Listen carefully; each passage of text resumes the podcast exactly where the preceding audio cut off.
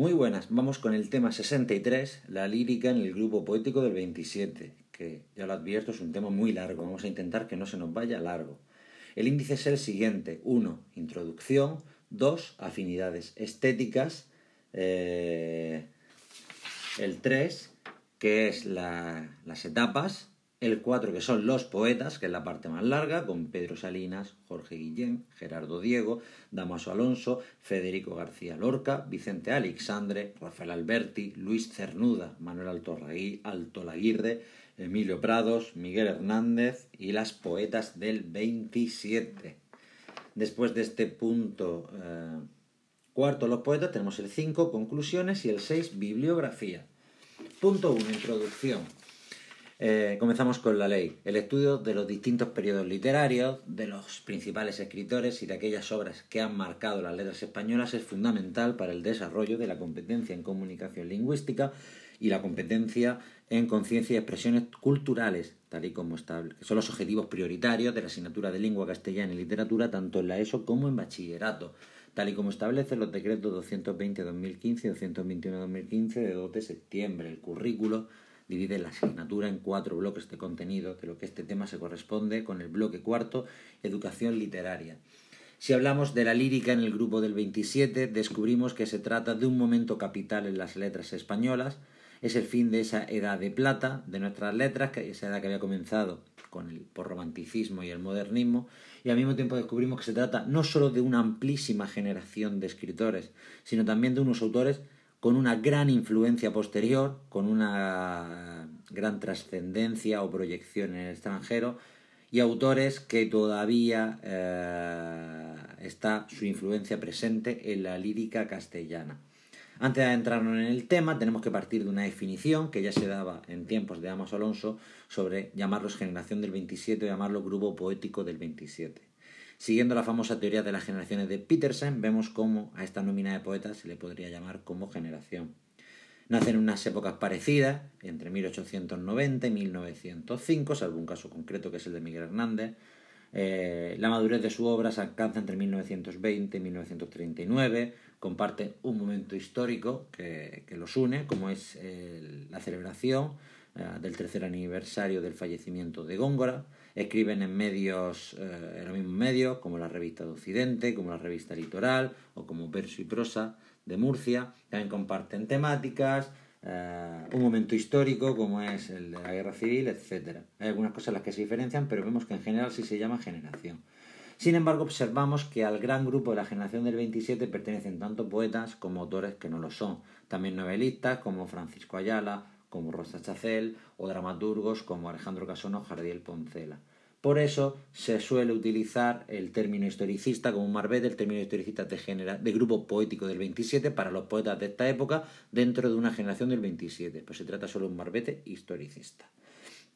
Vamos al punto segundo, afinidades estéticas. Hay que señalar que la nómina de poetas del 27 eh, son eclécticos no por la diferencia entre uno y otro, sino por el proceso que desarrollan a lo largo de su poética. Dentro de esta poética ecléctica vamos a ver un primer punto, que es la combinación de la tradición y la vanguardia. Y es que el grupo poético del 27 es el primer movimiento literario en España que no supone una reacción contra lo que se estaba haciendo antes.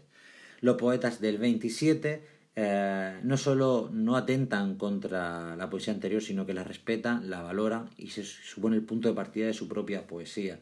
Ellos parten del post-romanticismo bequeriano, del modernismo, de Juan Ramón Jiménez, que será su auténtico maestro, pero no sólo de esa poesía finisecular, sino que también valora toda la poética de la obra del siglo de oro.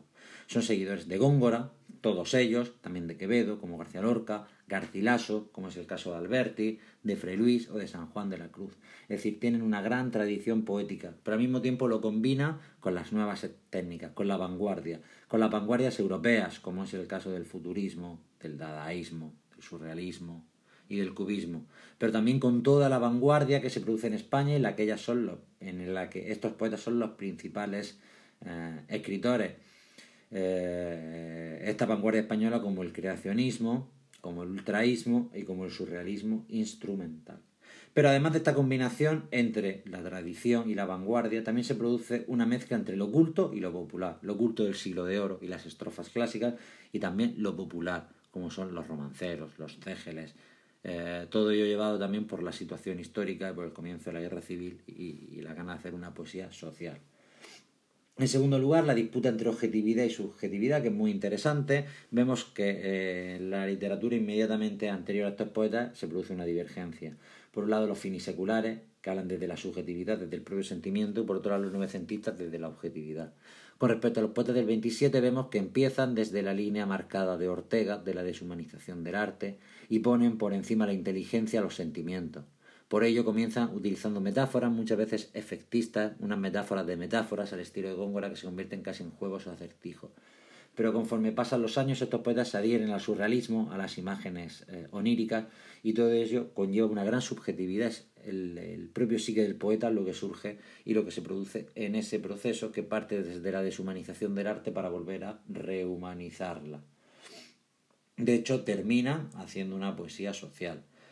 Y en tercer lugar, veremos ese transcurso del yo al nosotros. Estos poetas empiezan en el arte por el arte, en una poesía pura, en una poesía eh, deshumanizada. Pero sin embargo, ya en 1929 dice García Lorca que ese arte por el arte son zarandajas. Señala Damaso Alonso que del 29 al 32 se produce un cambio espectacular, porque aquellos poetas que habían sido calificados como poco humanos comenzaban a adherirse a una poesía social, a una poesía reivindicativa, con lo cual estos poetas pasan del yo al nosotros. Todo ello además se ve influido por Residencia en la Tierra, de Pablo Neruda, que les hará conjugar la vida y la poesía.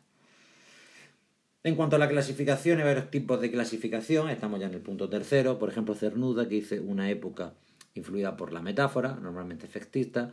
Una segunda época eh, del clasicismo, una tercera del gongorismo y una cuarta del surrealismo. Por regla general se distinguen tres periodos cronológicos. Eh, en primer lugar, un periodo hasta el 27, marcado por lo bequeriano, por lo modernista, por la poesía pura juan ramoniana en definitiva, una época de la deshumanización y de lo clásico, marcada por la asepsia. En segundo lugar, del 27 hasta, el estallido de la guerra civil, se produce una rehumanización. Eh, a través del surrealismo entra, como decíamos, la subjetividad del poeta y se empieza a optar por una poesía social o política, una poesía sin pureza, que diría Luis Ternuda. Y en tercer lugar, tras la guerra civil se produce un cambio, cada uno tiene un derrotero, García Lorca muerto, la mayor parte de los poetas marchado al exilio, salvo Alexandre, Gerardo Diego y Damaso Alonso, y eh, los poetas se, se, pronunciarán en muy distintas formas. Por tanto, tres periodos, hasta el 27, lo bequeriano, la deshumanización y lo clásico, del 27 a la guerra civil, la rehumanización y el surrealismo, y tras la guerra civil, cada uno su propio estilo. En el punto cuarto, la nómina de poetas, tenemos que señalar en primer lugar que se trata de poetas muy cultos, la mayor parte de ellos profesores, estudiosos, con muchos premios, miembros de la Real Academia Española, porque muchas veces son poetas y también críticos de las obras. El primero, el 4-1, será Pedro Salinas, el mayor de todos ellos, nacido en 1891 en Madrid y que desde muy joven ejerció como catedrático de literatura. Eh, fue catedrático de literatura en Sevilla, donde influyó a muchos poetas, entre ellos a Cernuda, que fue alumno suyo. Con respecto a Pedro Salinas, tenemos que señalar que tras la guerra civil estuvo exiliado, eh, estuvo en Inglaterra, estuvo en Estados Unidos y estuvo también en Puerto Rico.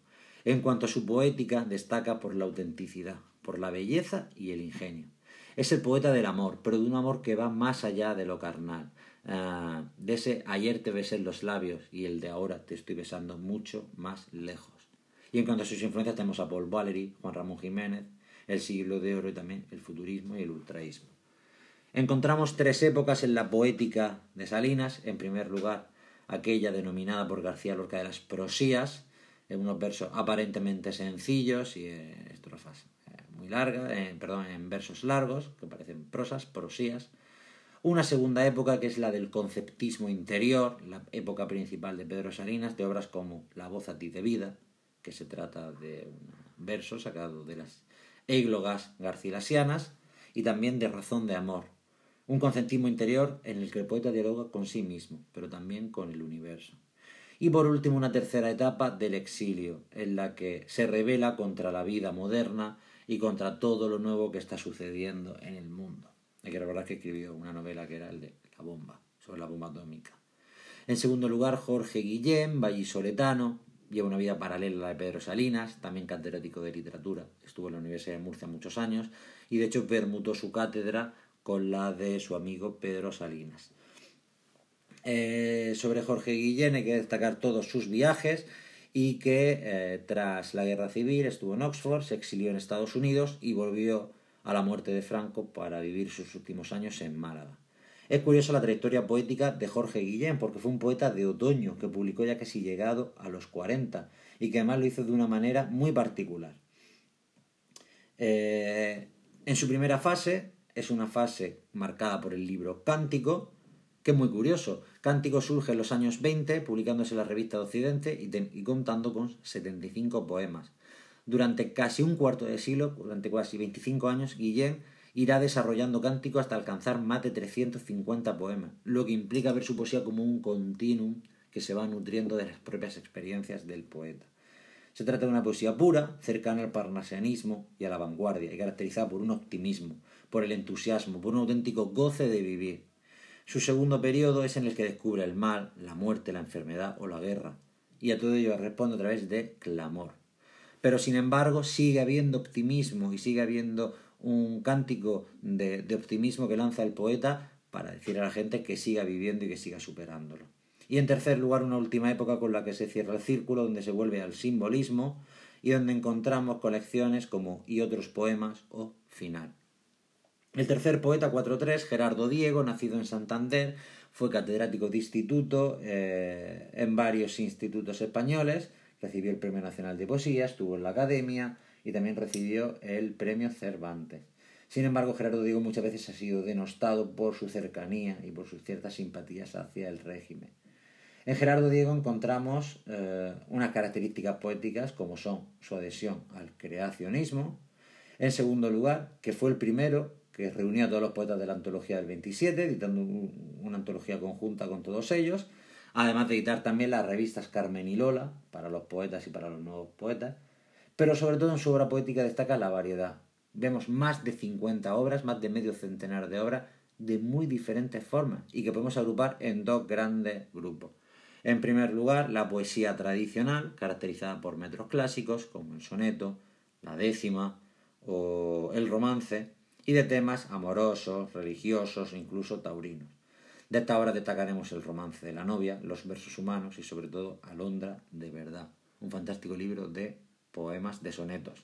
Hay que recordar que Gerardo Diego es uno de los mejores sonetistas españoles, destacando sonetos como el que dedica al ciprés de Silos. Y la segunda parte de su poética sería la creacionista, fue junto a Huidobro uno de los grandes poetas creacionistas, y encontramos obras como Manual de Espumas. A diferencia de Huidobro, es menos radical y es capaz de juntar lo barroco gongorino con lo creacionista. Su característica fue variadísima. Se trata de un poeta que no tiene un cosmos poético, sino que hace una respuesta a emociones diversas, todo ello partiendo desde el clasicismo. El 4-4, Damaso Alonso, es un caso mm, curioso, nace en Madrid, es catedrático de literatura, director de la RAE, un eh, profesor, investigador, crítico y poeta de gran prestigio. Sin embargo, como poeta, su primera obra son los poemillas de la ciudad, eh, y es esa obra la que coincide con la de los poetas de la generación del 27. Damas Alonso sería considerado durante mucho tiempo el teórico de la generación del 27. Es inspirador ese profesor que glosaba las obras de los demás porque su producción poética era muy limitada. Sin embargo, es en la última fase de la generación del 27 cuando destaca Damas Alonso como poeta, cuando en el 44 da un golpe encima de la mesa con esa obra magna que es Hijos de la Ira. Hijos de la Ira es un poemario que tiene mucho de expresionista, que tiene mucho de desarraigo, pero que sobre todo se trata de una nueva vía que abre para toda la poesía de la posguerra, para que se cree una poesía desarraigada, una poesía social, una poesía de la soledad. Todo eso es lo que consigue Damaso Alonso con Hijos de la Ira, caracterizado por un lenguaje grotesco, por imágenes mm, muy, sugestivas y sugerentes, como esa ciudad de más de un millón de cadáveres. Todo lo que, se, todo lo que es escrito en Hijos de la Ira se convierte en reflexión en Hombre y Dios, otra obra de Damaso Alonso. Eh, sus influencias, por supuesto, son Juan Ramón, Góngora, T.S. Eliot y todo el existencialismo. También como crítico hay que destacar sus estudios sobre las soledades de Góngora, también sobre San Juan de la Cruz, etcétera, etcétera. Es un gran estudioso de la lengua. En quinto lugar, Federico García Lorca, nace en 1898 en Fuente Vaqueros, en Granada, estudia Derecho y Filosofía y Letras en Granada y marcha a Madrid a la residencia de estudiantes, donde compartiría amistad con Dalí y con Buñuel. Eh, García Lorca posteriormente viaja con el Teatro de la Barraca por toda España, también por Sudamérica y posteriormente estará en Nueva York en el consulado. A su vuelta a España en 1936 y al inicio de la guerra civil es fusilado en el barranco de Bizna, en Granada. García Lorca es probablemente el poeta español más leído en el extranjero y uno de los más idolatrados. Eh, sin embargo, tenemos un problema con él, es que la obra bibliográfica sobre García Lorca son numerosísimas, pero muchas veces se centran más en su carácter mítico que en su auténtica poesía, y eso es un problema para su estudio. Eh, García Lorca precisamente es un símbolo, es un símbolo del antifascismo, por su asesinato por la Guardia Civil, por su condición de homosexual, pero también es un símbolo en el extranjero por todo lo folclórico que le rodea, por su manera de expresar el pueblo gitano, las tradiciones españolas, como el cante hondo. Es visto como un personaje ciertamente folclórico, y eso muchas veces impide ver su auténtica poesía, que es importante. García Lorca tuvo un control muy extraño sobre su poesía. Durante los primeros años él mismo la gestiona, la maneja y edita muchos libros, pero posteriormente, a partir del romancero gitano, tiene un cambio y decide eh, eh, fragmentar esos poemas, publicarlos poco a poco en revistas o incluso en lecturas, cambia su manera de publicarlos. Eh, en cuanto a la poética de García Lorca y de esta difusión universal, tenemos que ver que tiene unos temas que destacan, temas originalísimos, como es el folclore, la sangre, la fecundidad y la muerte. Pero también el amor, un amor pansexual, un amor que se convierte en un todo. Eh, la esterilidad, la frustración, la muerte. En García Lorca encontramos un cosmos o un corpus poético propio, cargado de símbolos, del caballo, de la luna, del cuchillo, los gitanos. Muchas veces ha dicho de García Lorca que no es un poeta culto, y la verdad es que sí es culto, pero también muy intuitivo. Se notan sus lecturas de la Biblia, de William Shakespeare, ah, de Quevedo, pero también encontramos que tiene una gran intuición para aplicar las técnicas de vanguardia y la tradición. Lo que hace García Lorca tanto en la poética como en el teatro es tomar los géneros tradicionales y populares vaciarlos de contenido y volver a llenarlos a través de la vanguardia. Eh, él puede coger un romance, él puede coger un soneto, pero lo vacía de todo lo que tiene dentro para convertirlo en un género nuevo y distinto, y en una poética muy personal y fácilmente reconocible. En cuanto a sus obras, tenemos que primero está influido por el modernismo y después por la vanguardia hasta conseguir su voz propia poética. Así destacan en sus libros el libro de poemas, las canciones, el poema del cantejondo, el romancero gitano, Poeta en Nueva York, Diván del Tamarit o Los sonetos del amor oscuro. 4.6. Vicente Alexandre. Frente a todo lo que pasa con los poetas que hemos visto hasta ahora, Vicente Alexandre tiene una biografía sin brillo. Nace en Madrid, eh, en una familia acomodada, nace en Sevilla en una familia acomodada, vive en Málaga y posteriormente se traslada a Madrid. No vemos en Alexandre todos esos viajes y encuentros de los demás poetas. Su mala salud de hierro, como él mismo diría, le lleva a permanecer prácticamente toda su vida en Belintonia, eh, donde hace de esta casa hoy abandonada un auténtico lugar de peregrinaje para los poetas jóvenes y para las nuevas generaciones.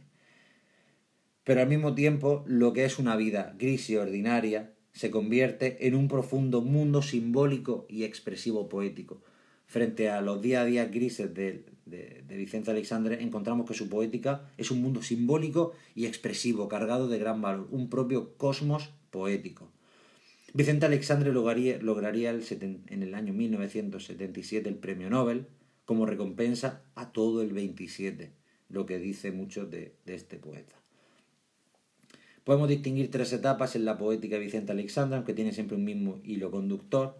Una primera etapa en la que parte de la poesía pura, de de Juan Ramón y de la influencia de Jorge Guillén, obras como Espadas, como Labios, donde poco a poco se va avanzando en el surrealismo, eh, un surrealismo como estímulo, a través de las imágenes oníricas o las visiones. Hay menos poesía pura y más surrealismo en la destrucción o el amor, donde encontramos una voz propia en su cosmos poético. Como dice Carlos Busoño, la destrucción o el amor, vemos cómo el amante quiere ser el otro. Eh, ese amor le lleva a la destrucción, a ser el otro, a unificarse. Y es solo después del acto erótico cuando el amor, cuando los amantes se separan y es difícil distinguir entre Venus y la espuma que le da la vida. Eh, en Sombra del Paraíso apreciamos un nuevo cambio que se acerca hacia lo social y su poética se acerca mucho hacia lo que había hecho Damas Alonso en Hijos de la Ira. Pero lo que era un cosmos universal de espadas como labios o la destrucción del amor se convierte en un poeta carnal y del ser humano en su segunda fase, en Historia del Corazón o en Nacimiento Último. Se pasa de lo cósmico al humano, se humaniza. El poeta que habla al mundo ahora habla a su amante, a la carne, un proceso de humanización extraordinario. Y por último citaremos una tercera etapa de deconstrucción. El 4-7, el siguiente poeta es Rafael Alberti, nace en el puerto de Santa María, hijo de una familia de bodegueros venidos a menos, eh, marcha a Madrid y empieza como pintor, alternará durante su vida tanto la pintura como la poesía, lo que le hace llevar de una obra poética muy plástica. Se adhiere a los postulados comunistas y antifascistas, lo que le llevarán a tener que exiliarse durante la dictadura de Franco en diversas ciudades europeas, eh, especialmente en Roma, y vuelve en el 77, como él mismo dice, se fue con el puño cerrado y volvía con la mano abierta, para convertirse en diputado nacional y recibiría, entre otros, ya en su vejez el premio Cervantes. Con respecto a su obra hay cinco fases. Una primera, neopopular con Marinero en Tierra. Con apenas 22 años se impone y gana el Premio Nacional de Literatura junto a Gerardo Diego por este libro Marinero en Tierra, que es, como decimos, neopopular. Una segunda fase, Gongorina, con Calicanto. Alberti fue uno de los grandes seguidores de Góngora y uno de los grandes difusores de su poética, como por ejemplo promoviendo eh, la famosa reunión de, los poetas en el Ateneo de Sevilla en 1927. Tenemos una tercera etapa de surrealismo donde destaca sobre los ángeles, un libro donde los ángeles han perdido toda su condición religiosa para convertirse en algo que va más allá, en unas fuerzas del espíritu, con un carácter profético. Sobre los ángeles es el resultado de una profunda crisis espiritual que llevará a que su espíritu esté en lucha, y esos ángeles serán sus representantes.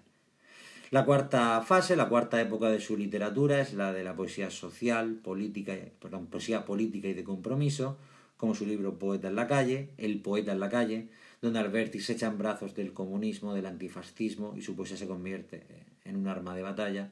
Y por último, una quinta parte que es la de la poesía nostálgica, el recuerdo de todo lo que se le ha pasado antes, ya en el exilio o en la madurez, donde quizá el título más eh, definitorio sea Entre el clavel y la espada, es decir, entre la poesía y la lucha. Por tanto, cinco épocas.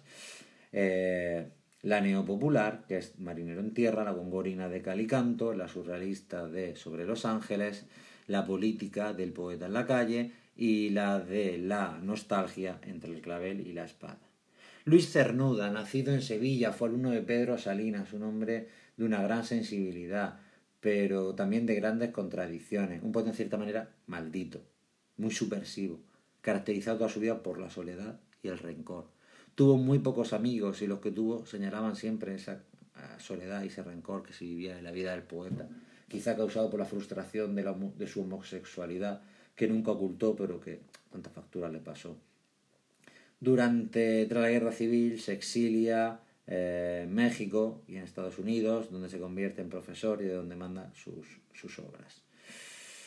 Sobre Luis Cernuda tenemos que destacar cuatro etapas. Una primera de aprendizaje, donde publica Perfil del Aire, un libro muy eh, marcado por Becker, Freire de la Naturaleza. Una segunda etapa de surrealismo, donde llegan sus mejores obras, como Donde habita el olvido, y La realidad y el deseo, que es el corpus de todas sus obras previas. Eh, una auténtica antología poética, en tercer lugar, una etapa de madurez con las nubes. Y en cuarto, una última con la desolación de la quimera. Por lo tanto, un aprendizaje, perfil del aire, surrealismo, donde habita el olvido, la realidad y el deseo. Una tercera de madurez con las nubes y una cuarta de desolación de la quimera. Sobre Luis Cernuda tenemos que decir que con sus primeros libros no pasó a la fama. No sería hasta la década de los 50 cuando el grupo cordobés Cántico y también en la generación del medio siglo española, con autores como Valente, Barral o Gil de Viedma, ponen en valor la poética de Luis Cernuda y haciendo esta colocarse como uno de los poetas más importantes eh, del siglo XX en España. Rápidamente veremos otro poeta del 27, como es el caso de Alto Laguirre, malagueño, fue un poeta fundamental para el desarrollo de la generación a través de la revista surrealista El Litoral, editada en Málaga. Eh, en cuanto a su obra poética, tenemos que decir que era un poeta poco influido por las modas, no tiene esa eh, perspectivas cambiantes del resto de sus coetáneos, sino que sabe seguir con su poética sin, sin alterado por las modas. Fue un poeta muy generoso, una persona muy generosa, como señala toda la biografía. En segundo lugar, Prados, que podemos caracterizarlo como el auténtico guadiana del 27. Colabora con Litoral, editando otros poetas. Sin embargo, declina aparecer en la, en la antología de Gerardo Diego. A lo largo de su obra encontramos un continuo deseo de, de, de, pulir, de mejorar, una auténtica obsesión por sus obras que le va a reeditarlas, a reelaborarlas y editarlas una y otra vez. Por último, en el 411, Miguel Hernández nace en Orihuela, es conocido como el poeta cabrero por cuidar cabras y escribir con su máquina de escribir desde la sierra. Viaja a Madrid, entabla amistad con varios poetas del 27, muchos de los cuales se ríen de él, salvo Neruda y Alexandre, que lo tomarán como su protegido. Eh, se convierte en un poeta socialista, alineándose en el comunismo, lo que le vale la cárcel, donde morirá. Nació en 1910 en Orihuela morirá en la cárcel en Alicante en 1942 con solo 32 años. Eh, Miguel Hernández generacionalmente corresponde con la generación del 36, pero por su poética por las relaciones que mantuvo con los demás poetas, hay que considerarlo, como diría Damas Alonso, en el genial epígono de la generación del 27. En cuanto a su trayectoria, señalaremos tres fases distintas. Una primera, gongorina, tras descubrir la, la, poética se hace en Madrid, publica Perito en Lunas. Una segunda de madurez, con el rayo que no cesa. Y una tercera, política, con viento del pueblo, o con el cancionero y romancero de ausencia. Por el 412 señalaremos también por su importancia las poetas del 27, últimamente llamadas como las sin sombrero, eh, poetas de la calidad de Carmen Conde, de Concha Méndez o de Josefina de la Torre, también novelistas como Rocha, como Chacel, poetas de un gran valor y muchas veces obviadas por el mero hecho de ser mujeres. Pasando al punto quinto, conclusiones, como señalado, es un periodo muy fértil de poetas eh, que abarcan desde lo finisecular hasta la vanguardia, que ponen en valor a los poetas antiguos, que recuperan a todo el clasicismo español y que lo entregan a las nuevas generaciones y a la poesía que actualmente se está haciendo en el siglo XXI y que bebe directamente de estas fuentes, de Cernuda, de Alexandre, de Salinas, de García Lorca. Por último, el punto sexto, bibliografía, Albor J.L., eh, en 1975, Historia de la Literatura Española, Madrid, Gredos, Busoño, Carlos, en 1977, el año en el que ganó el Nobel Alexandre, La poesía de Vicente Alexandre, Madrid, Gredos, Gullón, perdón, García de la Concha, V, 1982, El Surrealismo, Madrid, Taurus, Gullón, R, 1981, Poesía de la Vanguardia Española, Madrid Tauros, Martín de Riquer, 1984, Historia de la Literatura Universal, Barcelona Planeta, y Guillermo Torre, 1965, Historia de la Literatura de Vanguardia, Madrid, Guadarrama. Recordamos los poetas rápidamente, que son Pedro Salinas, Jorge Guillén, Gerardo Diego, Damaso Alonso, Federico García Lorca, Vicente Alexandre, eh, Rafael Alberti, Luis Cernuda, Alto Laguirre, Prados, Miguel Hernández y las poetisas como Carmen Conde, Josefina de Torre, eh, Concha Méndez y Ernestina de Champuncín. Adiós.